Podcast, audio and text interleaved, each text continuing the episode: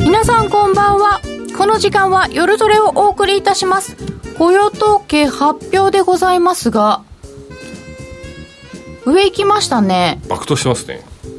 爆投してますか？147円の 90銭台後半。17ぐらいまで一旦そうですね。パーンと。行きましたか、ああ行きました上がっかてますね。148ちょっと足元の動きがついていけない。しまった。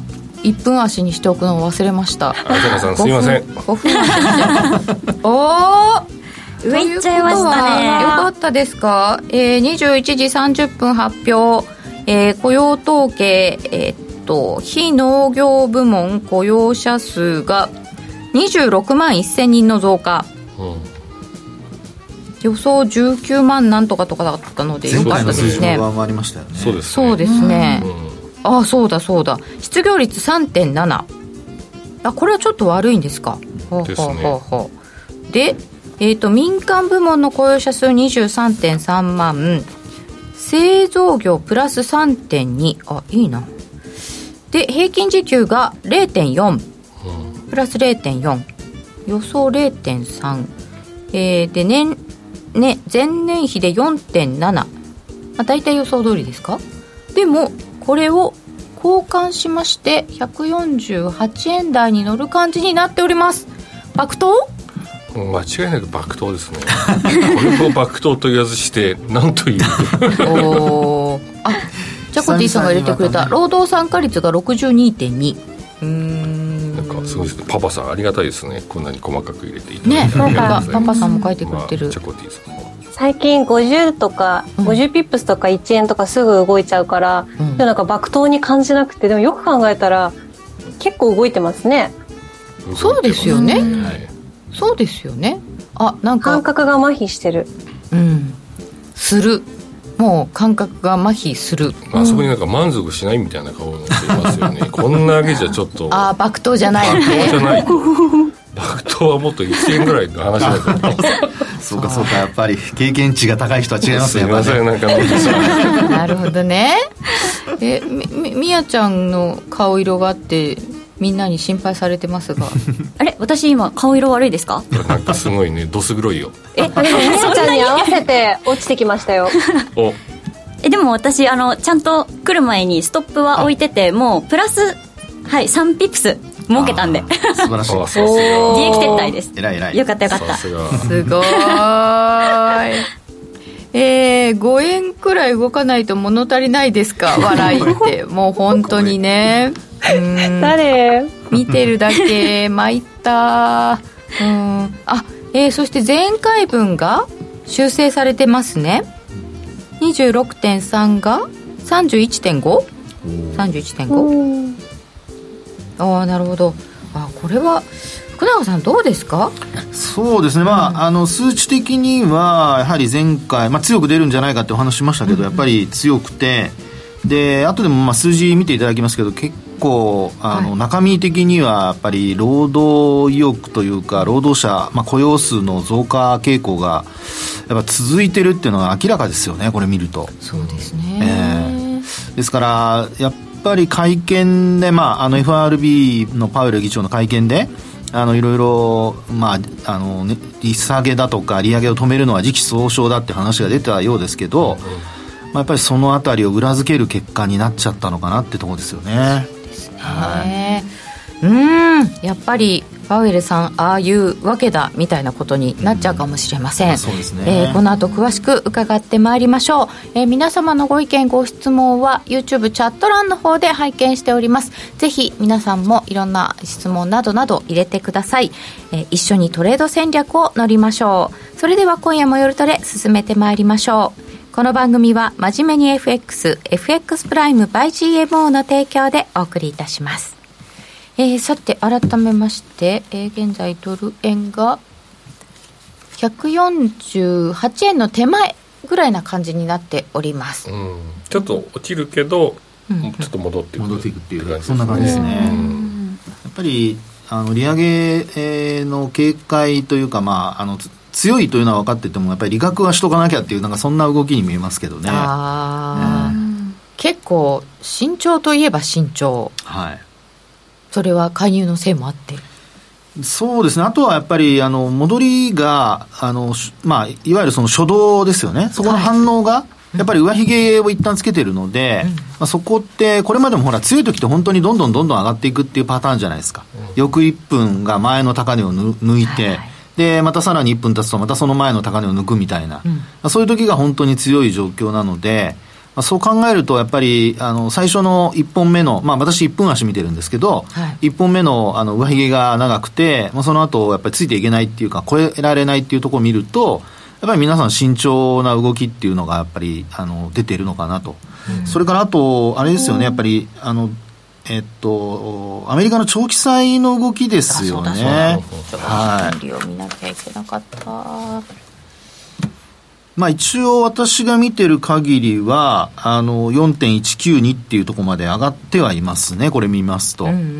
でもやっぱドル円は逆に、あの、少し、やっぱ慎重姿勢を崩してないっていう感じですよね。ちょっと下がってきたのね、ちょっと。10分後予想間違ってるんじゃないですか、これ。これ我々。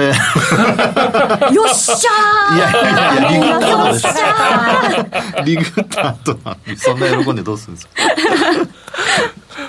そうか。10分後あとあと4分ありますからね。そうですね。何が出たんですかね？なんか出たんですかね。同じ時間に発表される経済指標ってありましたっけ？いやカナダ。今日はもうあカナダ。早っ。さすがノーディいいとこでツッコミ入れるな。カナダはどうなの？関係あるの？いや行ってこいになっちゃった。うんそうカナダですね。彼女さんの横が正しいみたいですねね、どうですかね？戻っちゃいますかね？今週ドル円汚いですよねチャートが本当に。え？汚い？動いてない時はそうだよね。横ばいになってるから汚く見えるんですね、ね、ちょっとヒゲヒゲになるのがちょっと嫌な感じですかね？そうそうそう、絵として美しくない、なんかポンド円みたいなヒゲの作り方してますよね。ポンドみたいうん。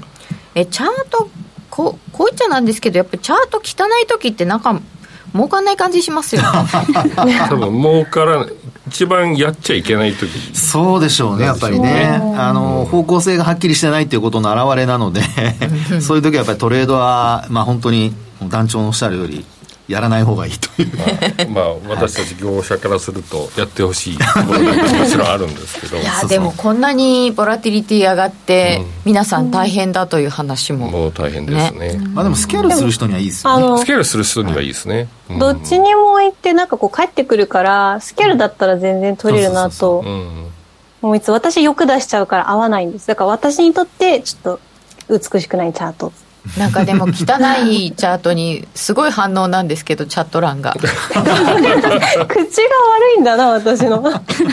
そうそうそうかもね。失礼しましたいやでも本当にあのできればこう綺麗なこうなんか緩やかなトレンドかなんか描いてていただいた方が楽なようなでもこうやってボラティリティがあった方が挑戦しがいがあるようなみやちゃんはどっち派ですか？私はやっぱりボラティリティがあった方がやりやすいかなっていう感じですねトレードスタイルだと。うんですって。はい、はい、もうよくわかりました。あの福永マスターはえっと、日本に何人かしかいない国際テクニカルアナリストなんですけれど。あのしかも夜トレの初心者女性陣を教えると言ったらこの人なんですね。いやいやみ、みやちゃん初心者じゃないので。いやいやいやいやいや、全然初心者ですよ。まだまだ勉強することがたくさんありますから。ボラティリティ好きのということでもよくわかりました。もう分かっちゃった。普通は怖いとかって言うんですけど、最初はね、最初はね。大好物って感じですもんね。アイスクリームが買えるとか言ってたんですけどね。そうそうそうそう。はい。ということで、えっ、ー、と、えー、10分前に始まった時はいくらですか？多分7万ぐらいだったのかな。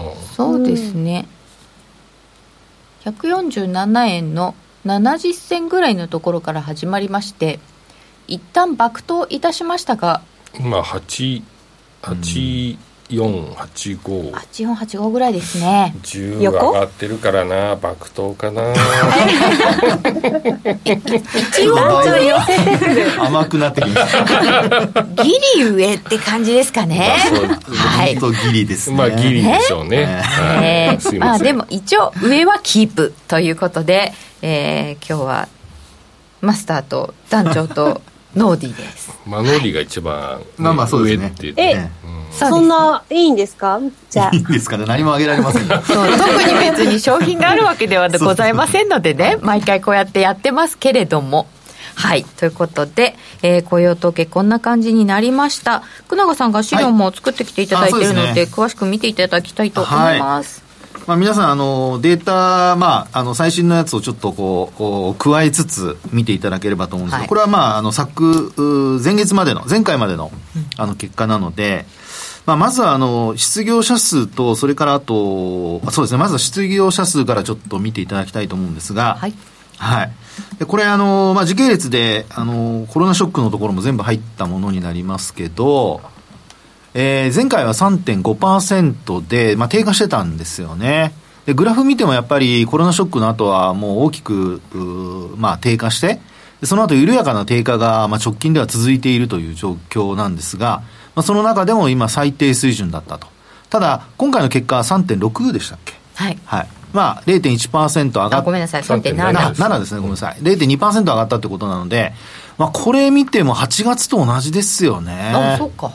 ですから、あの、大きく上がったっていうふうにはまだなってなくて、えー、まあ8月と同じぐらいの水準で止まってるっていう、まあそういう見方の方がいいかもしれないです。あの、突き抜けるっていうような状況になってくれると、また少し変わってくるんだと思うんですよね、見方が。でもこれですと、やっぱりレンジの、まあ本当0.2ポイントぐらいのレンジの範囲内ですけど、えー、3.5%から3.8%ぐらいのレンジの範囲内で、あ、3.7ですかね、の範囲内で動いているという、そんな状況ですかね。はい。えー、というのが、まあ、失業率ですね。で、あと、あの、非農業者部門の雇用者数の変化っていうのを次のところでちょっとご覧いただきたいんですけど、これはあの、底落ちベースなので、あの、修正は全く入れておりません。はい。で、これが、まあ、先ほども、あの、出ましたけど、26万人、今日27万人近くの数字なので、まあ、前回の数字26.3万人増を上回ったと。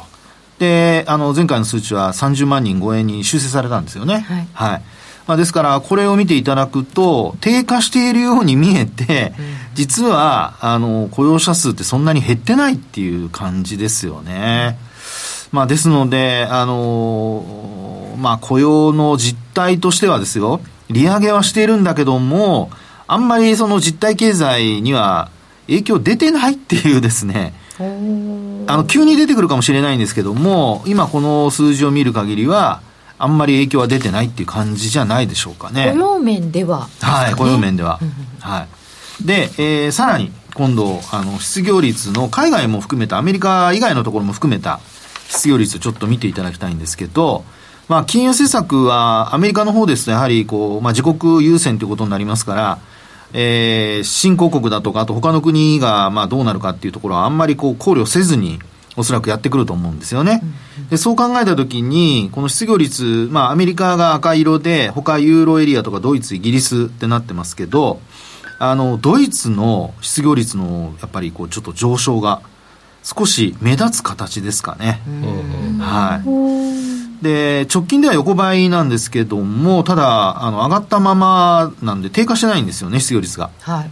これは結構やっぱユーロにとっては、あの、売り材料になる可能性があるので、えー、注意はして見ておか見ておかないといけないんじゃないかなと。で、今回、あの、0.75%、あの、利上げしましたけども、まあ、あこのドイツの状況が変わらないとなると、やっぱり ECB は次回はやっぱりちょっと0.75は厳しくなるんじゃないかなというですね、その辺を見るとやっぱりまたドル一強になっちゃう可能性があるんじゃないかなというのがちょっとこの失業率を見る限りですけども。そうですね。はい見えてくるかなってところですね。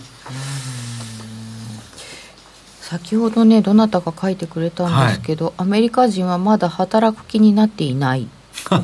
こ えー、パウエルさんがもっとこう雇用者が戻ってくると思ってたみたいなこと言ってましたけど、こう早期リタイアした方々とか結局戻ってきませんよね、やっぱそうですね。50代後半から60代の人たちがもうコロナのところで早期リタイア決めてしまって、うん、でも仕事戻る気がないというようなことを、まあ、アメリカではよく言われてますよね。え。ー、え。ーえー、ということで、この失業率はちょっとなかなか、頭の痛い問題ではありますね。すねまあ、低下しないっていうか、まあ、上昇しないのが今は金融政策としては、ちょっと、あの、効いてないということになるので、経済的には利上げがね、まだ続くっていうのがちょっと嫌ですよね。普通ね、一般市民的に言うとね、失業率が低い、いいことなんですけどね。はい。うん、本当そう思います。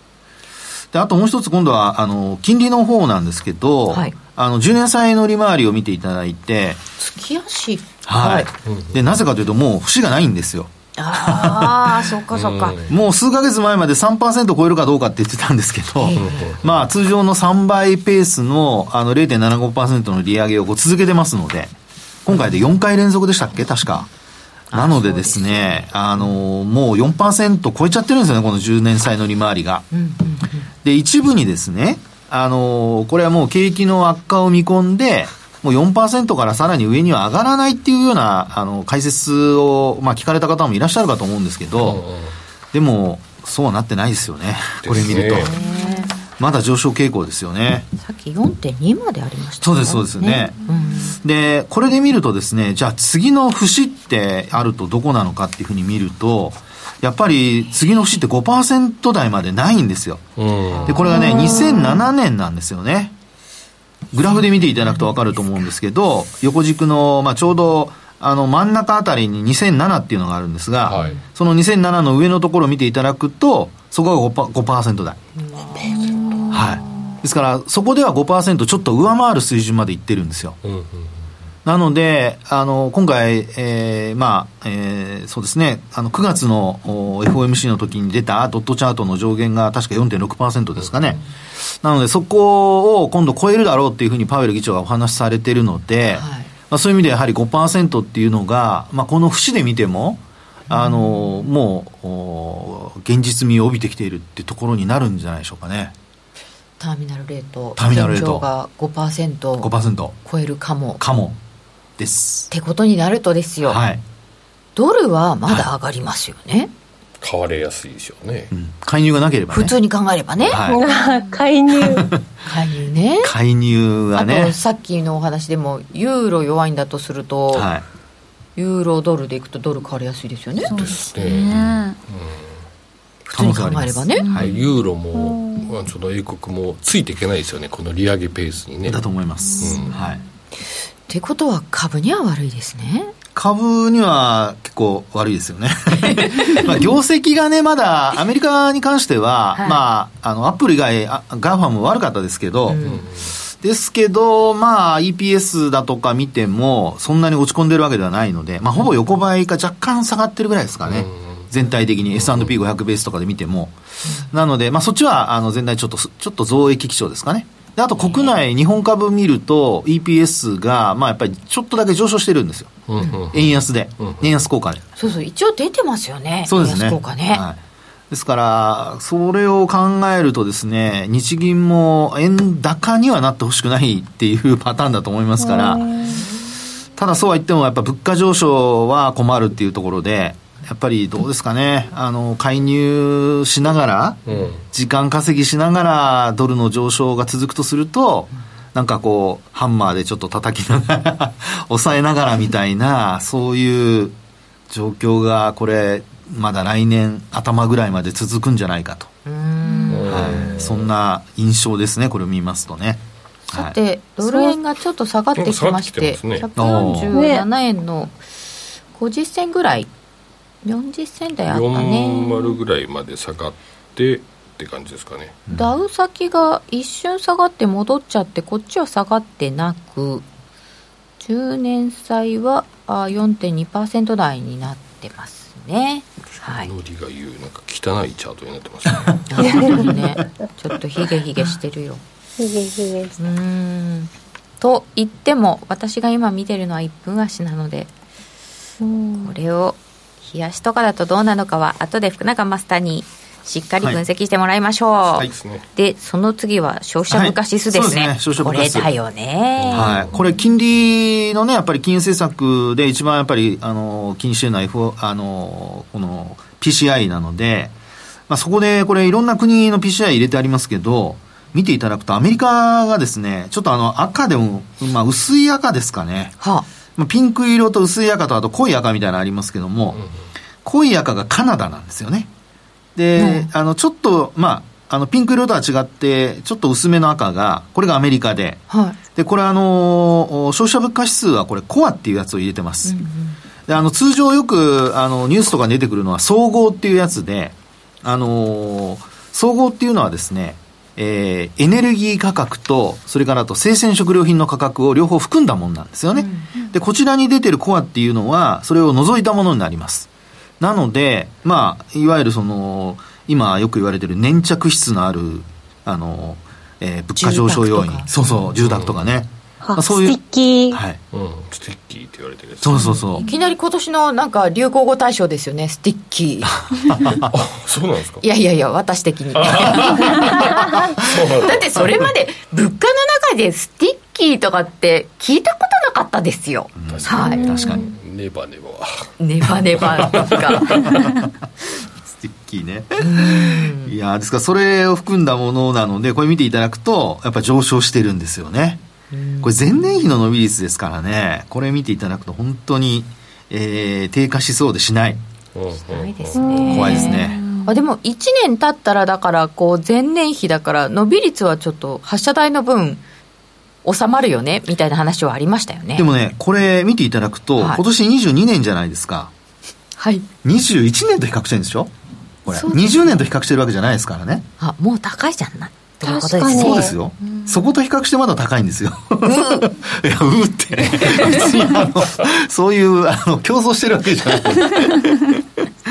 これはきついですよね。ね。ですから、こうやって見ると、まあ、前年比2021年と比較しても、これだけ高いまま、っていうことなので、もちろん、あの、ハードルは上がりますから、あの、伸び率は低下するとは思うんですけど、ただですね、本当に、あの、まあ、その sticky な あの、消費者物価指数が続くようであれば、結構、やっぱ厳しくなるんじゃないかなと。利上げは、幅は縮まってもやっぱり継続するっていう可能性が出てくるかなってところですよね。ね、うん、なんかサービス価格とか幅広く上がっちゃっているので、エネルギーだけだったらまあなんか言い訳ができそうですけど、はい、なかなか難しいですよね。ねうんまあ、あとは選挙対策ですよね、ちょうど来週8日に中間選挙が、ね、ありますけど、そうですね。はい。まあ、どういうふうにこうなるのか、本当に選挙もどうなるのかによってね、株式も、金融政策はまあ変えないと思いますけど、あのパウエル議長が、まあ他の理事の方もいらっしゃるので、はい、あのバイデンさんに言われたからって変えないんじゃないですかね、はい、今回は。今回は、あの私もあの8月のジャクソンホールであんなに短い演説にして、パウエルさんがこうもうストップゴーとかしないんだみたいなことを言ってたのを結構気にはしてるんですけどでも一旦こう選挙終わったらちょっと様子見てもよくないっていうのもないかなって思ってたんですけど違いましたね。違いましたね。うん、うん、違ったんでしょうねこれね難しいな。で、えっ、ー、と、あとはあとは。アメリカの景気ですか？はい、はい、景況感でございます。ISM ですね。これもあの先ほどね加野さんが出していただいたデータにはありましたけども、まあ、グラフで時系列で見ていただきますと、はい、あれは雇用だけなのでこれがあの、はい、本家ですね。あそうですかね、うんうん、はい。であのこれ見ていただくと、まあ、低下はずっと続けてるんだけども利上げはずっと続いているという形ですね、であとやっぱり今回注目されるのはあの非製造業の落ち込みが結構大きいってことなんじゃないでしょうかね。そうですね、急低下してるんですよね、これ、今、製造業出てますけど、次、ちょっと非製造業を出してもらってもいいですかね。はい。これ、あ、そうですね。これ、青いのグラフ見ていただくと、もちろんあの50っていうのは景況感の判断の分かれ目なので、上にはあるんですよ、だいぶ上には。うん、ところが、結構今回、ズドンってこうなんか落ちてる感じなんですよね。これまでと違って。ですから、やっぱり内需的には景況感、やっぱりあの経営者の方々の景況感、これは経営者の方にあのアンケートを取ってるやつなので、はい、経営者の方のあの景況感っていうのは、やっぱりちょっと低下してるのかなというところですね。うん。まあ、この辺はアンケートなので、先行指標的な面もあると言われているわけですから、ちょっとね、この ISM が悪化してくると、嫌な感じです、私は。うん、確かに。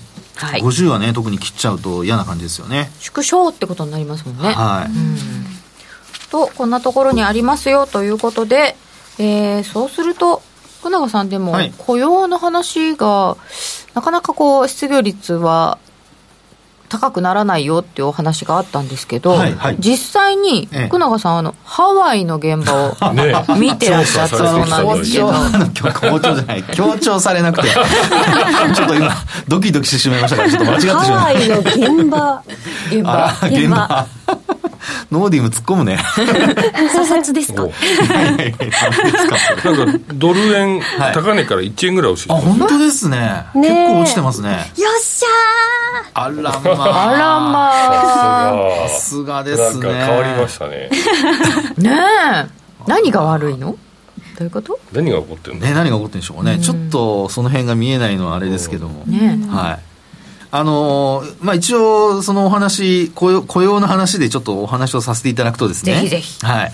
あのまあ、私、えっと、まあ、オアフ島に行ってたんですけど、はい。で、まあ、そこで、あの、たまたまですね、えっと、あるお店、まあ、皆さんがよく知ってる、あの、A から始まるお店に入っておりましてですね。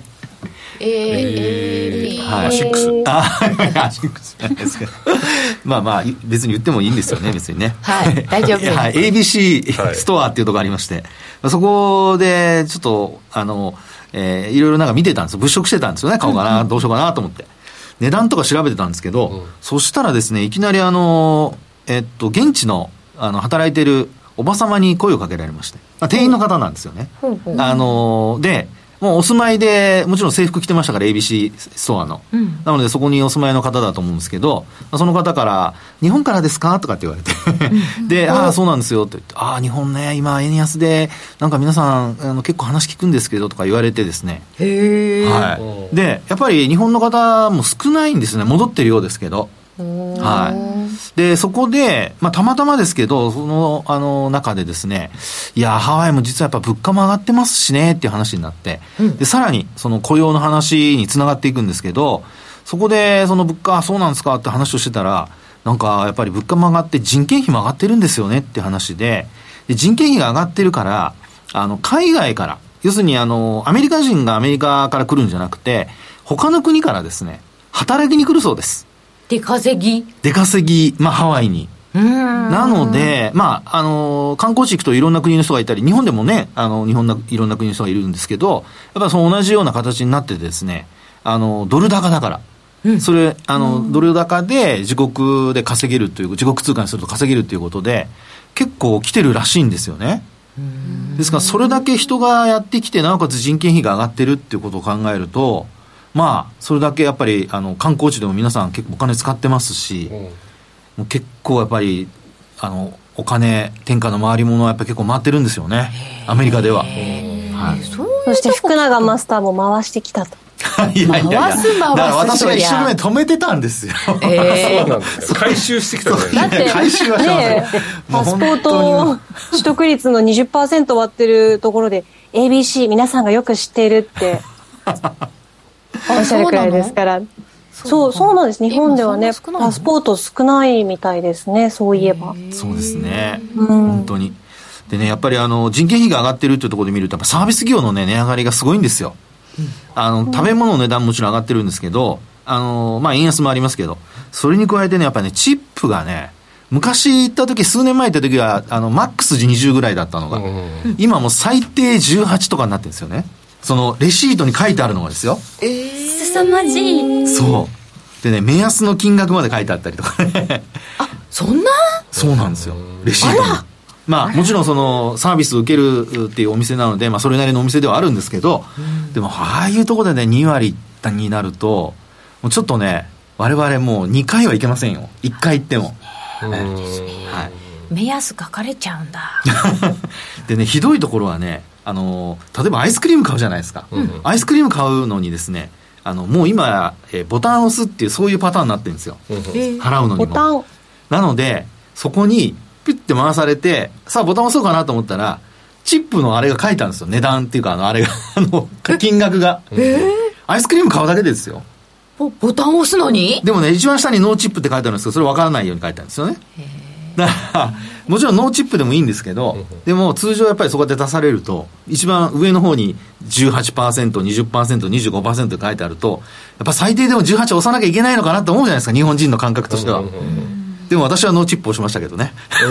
えー、いや、アイスクリーム買うだけだもん。え、それ、え、な、何のボタンを押すんだろう？全然それはね、あ、ごめんなさい、あのね、えっと、支払いするときに、要は、あのクレジットカードで払うじゃないですか、はいはいはい、その時に自分で全部あのあれするわけでボタンを押して決済するのにはいはいはい、だから必ずそれ押さなきゃいけないんですよね。はいはいはい、そういうことその時に、あの、決済終わった最後のところに、こう、ボタンを押す前にチップが出てくるんですなるほど。あ、そういう仕組みなんですね。はい。皆さん気をつけてくださいね、行った時は。そうですね。はい、ノーチップでも大丈夫ですよ。追いかけられたりしませんから、アイスクリーム屋さんは。レストランだとね、追いかけられちゃうらしいですからね。いや、本当僕、一回ありましたからね。それがあれですもんね、はい、あの、向こうの方、その、最低賃金低い分、あの、チップで稼いでるから稼がないと困っちゃうっていうので。で、物価も上がってるし。結構、あの、日本とかアジア人の人が行くと、そのチップ払ってくれないことがあるから、ハワイとかだと、最初からその目安の値段も書いてあるのもさることながら、チャージされちゃってることありますよね。そこもね、気をつけないとね、二重払いになっちゃうからね。私、いつもなんか、あの、そうそう、気づかないで何回か二重でチップ払って、なんか40%分ぐらい載せたこととかあって。お金持ち。後で気づいてショック受けて。あそう。ですよね。緊張してるから、ね、うん、金額が高かったりするからね。チップ分かんないもんね。だから誰かがイエーイってはしゃいでくれてるといいなって思って留飲を下げましたけど。心が広いなノディ、はいえー、さてさて、えー、この後は久永マスターにチャートをしっかり伺っていきたいと思います、はい、ではここでお知らせです。FX や商品 CFD を始めるなら FX プライム by GMO 米ドル円などはもちろん、原油や金も人気のスマホアプリで瞬時に取引。トレードに役立つ分析情報やセミナーに加えて、お得なキャンペーンも随時開催。今なら選べる CFD リリースキャンペーンを実施中です。FX も商品 CFD も、そして自動売買やバイナリーオプションも、やっぱりプライムで決まり。株式会社 FX プライムバイ GMO は関東財務局長金賞第259号の金融商品取引業者及び商品先物取引業者です。当社で取り扱う各金融商品は価格の変動等により損害を被るリスクがあり投資元本は保証されません。商品ごとに手数料等及びリスクは異なりますので、当該商品等の契約締結前交付書面などを熟読、ご理解いただいた上で、ご自身の判断と責任において、事故の計算により取引を行ってください。お聞きの放送は、ラジオ日経です。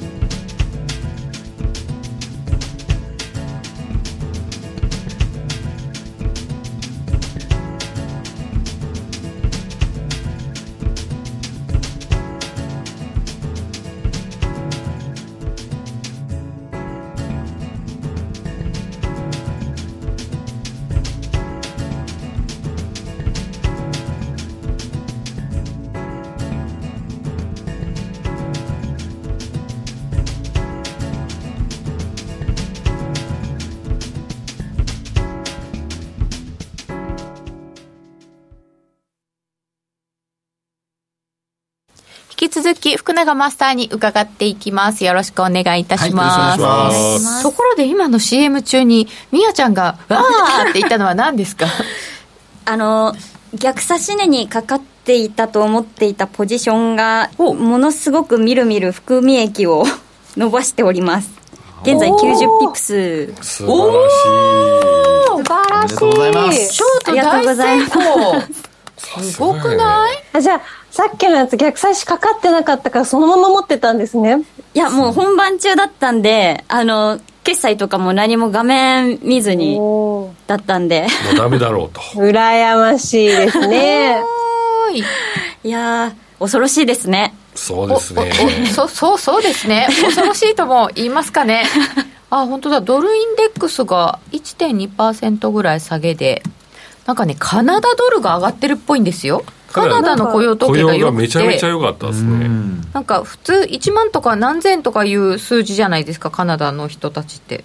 カナダの数字。なんか10万人とか増加してるんですけど。そう10 10.83万人。あんまり見たことがない予ですよね。想の10倍ですね。予想0.5万人とかじゃなかったですか今日カナ予想ダ1.0とか、1.0うん、1万人増。それで今日はなんかカナダとかなんか他のものの方がいいやみたいな人がいるらしく？うーん。うん、あああと番組の前にねちょっと話題が出てたんですけれどコロナの規制を緩和するのではないか観測が中国にあって。うん。えそれで5ドルいく？いくのか？まあ行コモディティ上がっては高いですよね。あ原油か。あなるほどね。はい。資源国通貨が強い感じ？原油じゃない？おうみんな来てる。うん。すごいすごい。ということで今日はドルから他の方に目がいってるのかもしれません。でもそろそろ他の方に行きたくなるかもしれませんよねポジション的にね。まあそうですね。うん。確かにね。どうなんですか人ね間だとやっぱいきなり介入が来たりするからやりそうですよねづらいっていうのもあえーやるしね。りづらいってのありますよね。これ介入来てますかね。なんか来てるような値動きしてますよね反発が弱いですもんね。確かに。ですね。あノーディーズハモっちゃった？ね。さて、えーと、じゃあ、福永マスター、これ、はい。チャートで分析していただきましょう。何からいきましょう？まずドル円？はいそうですね。ドル円からいきましょうか。はい。のではえーチャートは？とボリバン出してそうですね、ボリバはンで、あの、ちょっと、まあ、見ていただきたいと思いますが、はい。あの一応、パラメーターは20日にしていただけますかね。はいはい20日だと思いあ、はい、ありがとうございます。で、あのバンド見ていただくと、やっぱり収縮してる形なのと、それからあと、20日移動平均線はまだ上向きを続けてるって形ですかね。そうですねはい。えっと、昨日までは147円の80銭ぐらいだったのが、今日は今、えー89銭ですかね。うんで、20日線を下回ってきてはいるんですけど、まあ、バンドはまだ今そのお話したように、えーっと、20日線からマイナス3シグマまでは上向きなので、一応そうですね、まだあの上向きのトレンドは続けてるというふうな見方でいいんじゃないでしょうかね。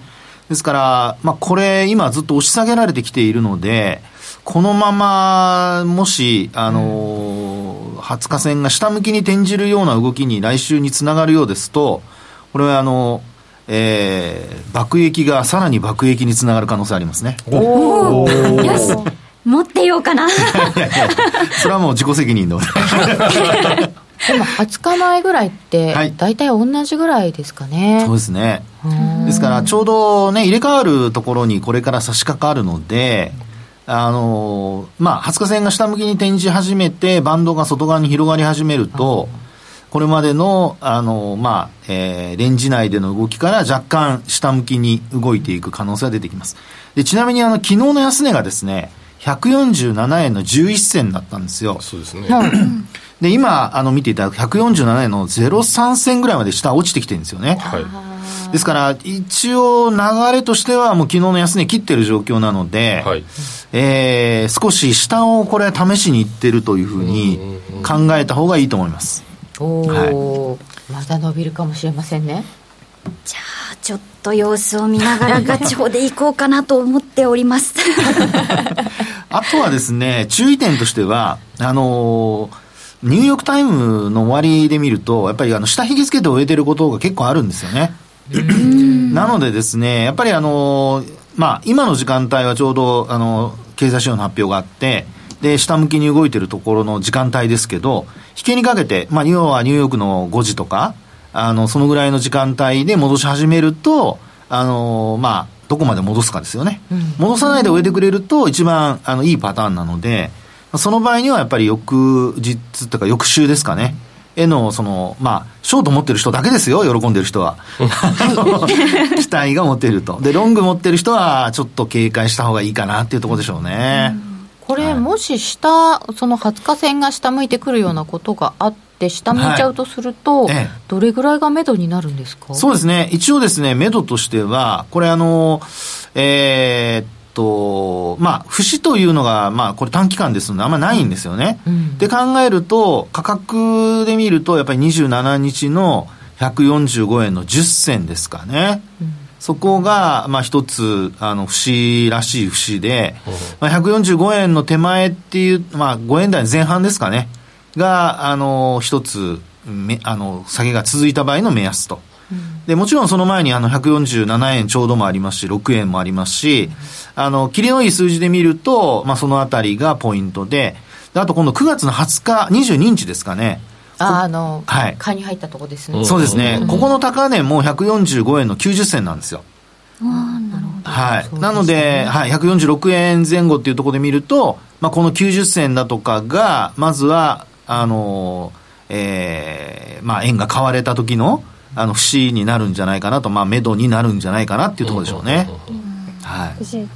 永マスターの影響で、ボリンジャーバンド大好きなんですけど、はい、あの、ドル円、あの、週足で、すごいまさに、あの、プラス1シグマの、あの、ところが、ちょうどそれぐらいなんですね。145円の、ちょっと前半から後半にかけて、ちょっと今日の動き次第でどうなるかなっていうのを見て、来週どっち入るか決めたいなと思ってるんですけど、どうでしょう、マスター。それ、パラメーターはいくつでやってます？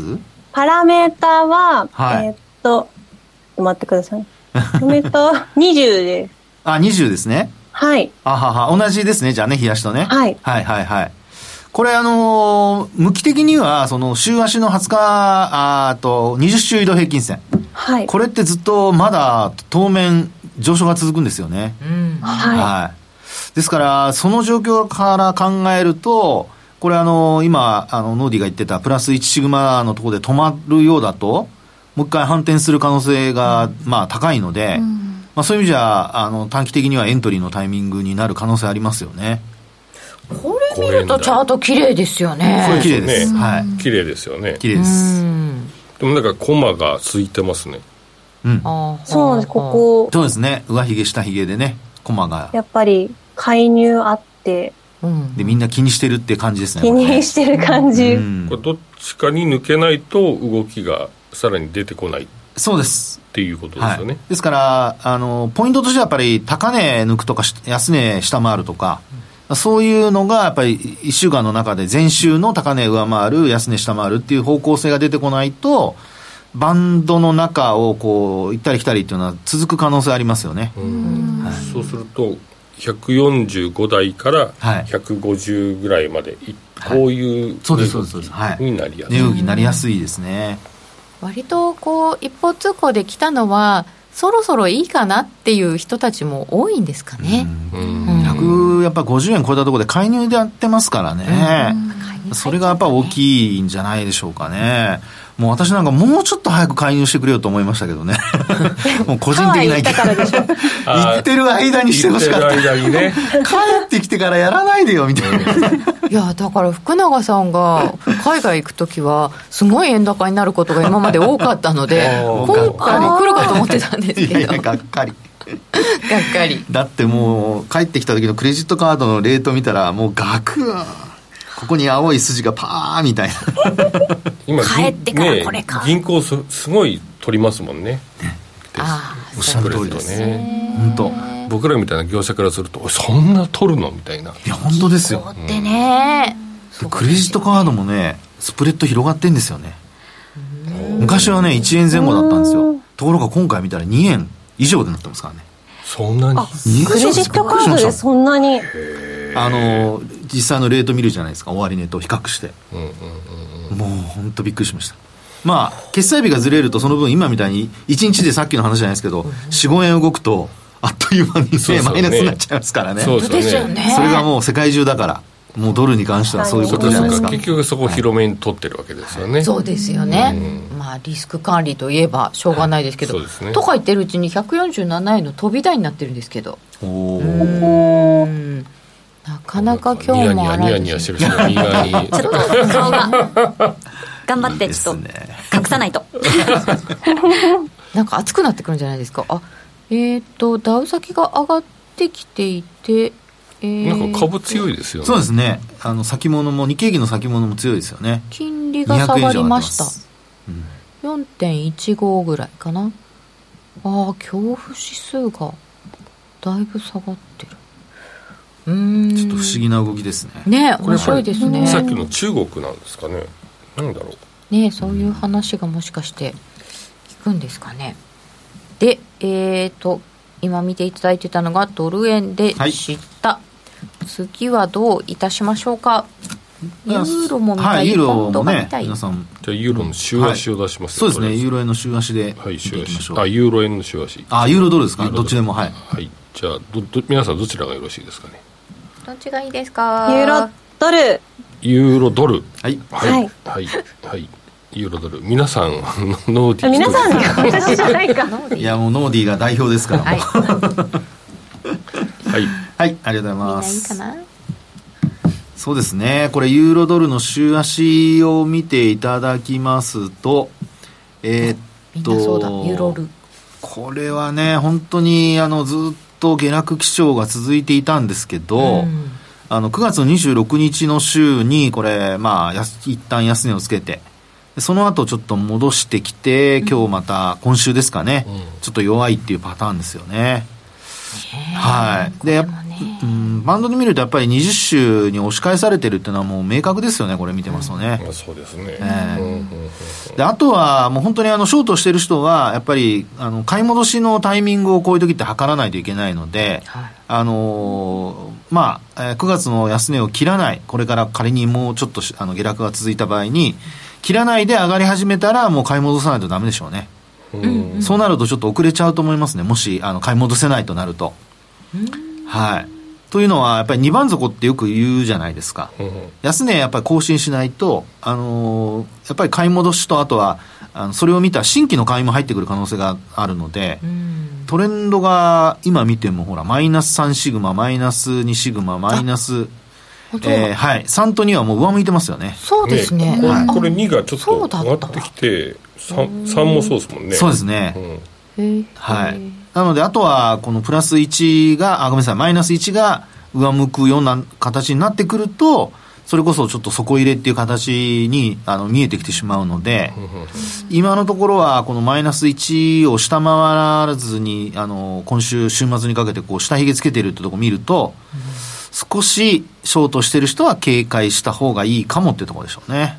うー。んはい。えこれユーロルってこうポジション的にどうなんですか？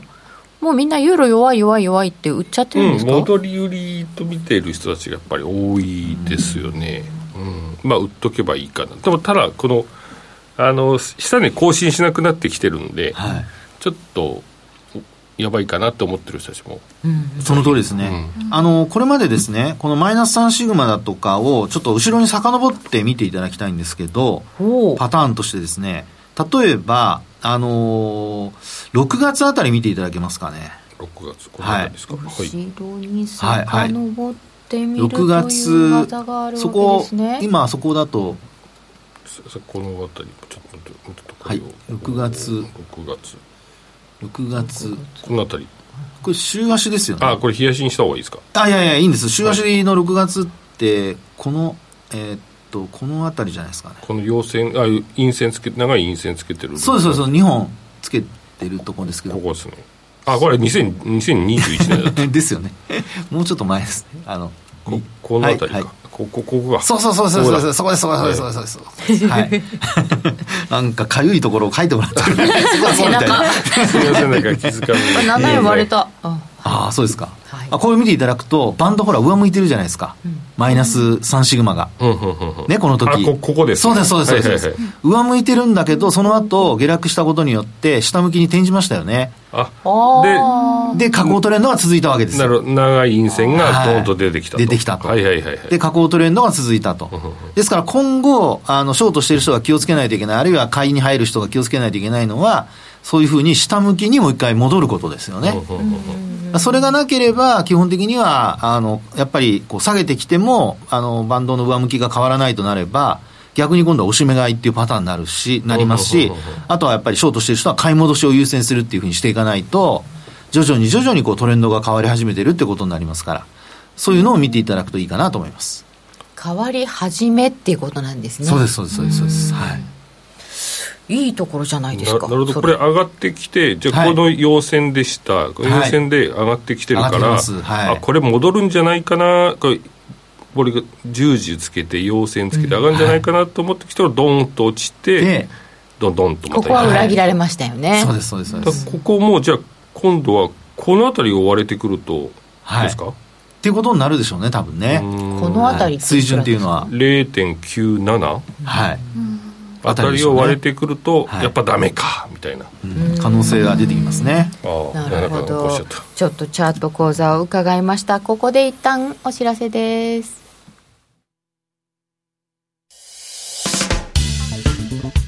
お聞きの放送はラジオ日経です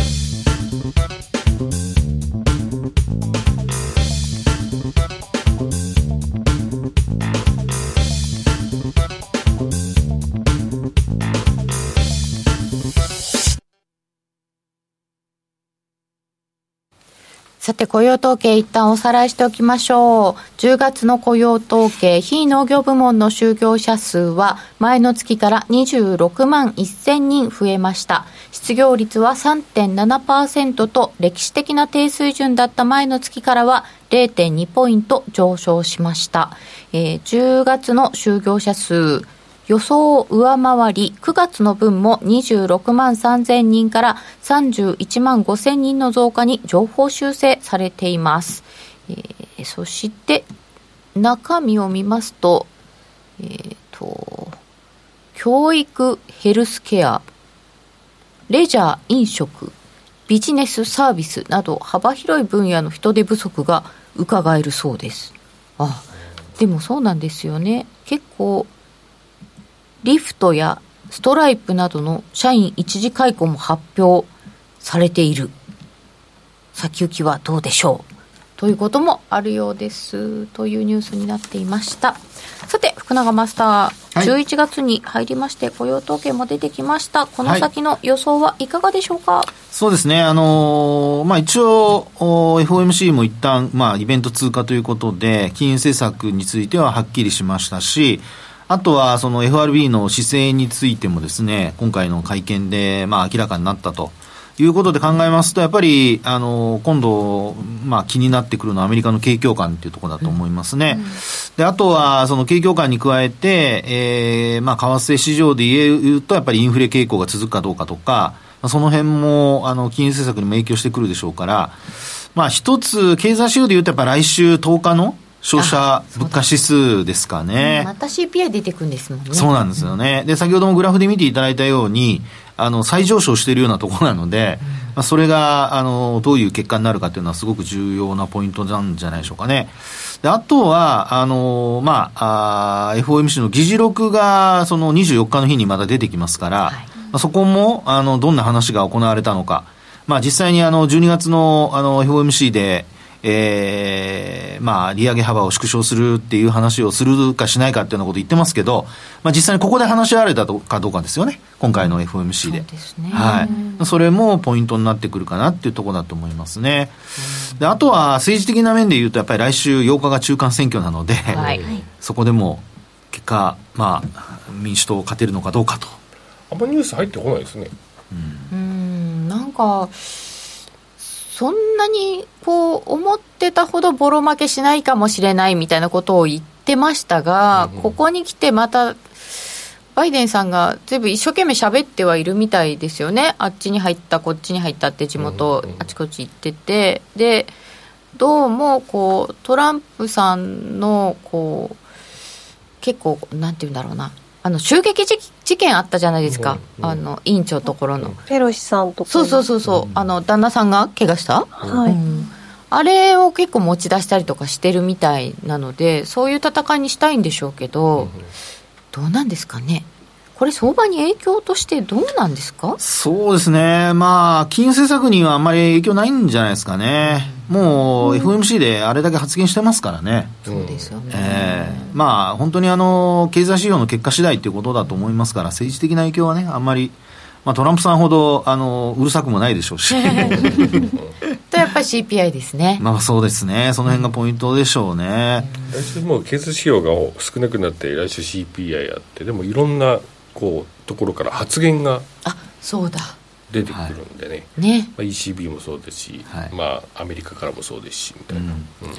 まあ、本当あの連銀の理事の方たちも来週ねいろんなところで講演もするみたいし討議もするみたいですし、うん、その辺の発言も影響しそうです、まあ、ただね株式市場、まあ、先物がねダウだから強いとかそういうふうになってくるとまあどうなんでしょうね、為替介入がなければもうちょっとあの戻しそうですけど、本当、トレンドが変わるかもしれないので、要するにいい材料っていうか、利上げの材料が出てきても変われないっていうのことになってくると、やっぱりあの何かしら、あのなんでしょう、上値が重たくなって、それを見た投資家がやっぱり、ドスカットに入る可能性ありますよね。そこがポイントなのと、あとはどうでしょうかね、12月になると、どうしてもやっぱり年末の資金需要ということで、まあ、ドル需要が高まるとか言って買われることも、あのよく話としては出てきますけど、うん、11月っていうことになるとちょうど隙間なので、その辺またちょっと時給ではどうかなっていうところはあるかと思いますね。はい。ああそうですね共和党が結構勝つとエネルギー政策の転換とかいう話が出るかもしれないですね、そうですね。うん、とちょっと物価また変わるのかなっていうね、そうもう年末意識しないといけない時期ですね。そうですねねまあ、物価といえばあのガソリン価格ハワイでは5ドル下回るとかなかったですね、僕レンタカーで車運転してましたけど。リッター5ドル？5ドル。リッタリッターじゃないですよ。ガロンですよ。あそっかガロンか。ガロン。1ガロン。5ドル以下はなかったです。1ガロン1ガロンって何リットル？リさあ分かりますネットで検索してください前前にね本当にあの4そうそうそうがこう基準って言われてたのに、はい、はい、今5ですもんね。ね、まあ、アメリカではね5ドル切ったって本土の方では言ってましたけど、うん、でも実際、ああいうところでやっぱ5ドル超えてるので。もう持ってこなきゃいけないですもんね。そうなんですね、輸送費もかかりますからね、ね。その辺はやっぱり考慮されて結構地域によっては高いところもまだ残ってるんじゃないですか今日はハワイ話も聞けました、えー、本日のゲストは福永マスターでした。ありがとうございました、はい、えー、そして今日は、えー、小杉団長はい、ありがとうございました。えー、みやちゃんと、はい、ノーディーとみんながいてくれましたので、非常に賑やかに雇用統計の夜トレお送りすることができました。えー、っと、今日はこのぐらいにさせていただいてよろしいですか？はい、はい、えー、じゃあ今日はここまででございます。それでは皆さん、また来週。この番組は、真面目に FX、FX プライム by GMO の提供でお送りいたしました。おやすみなさい。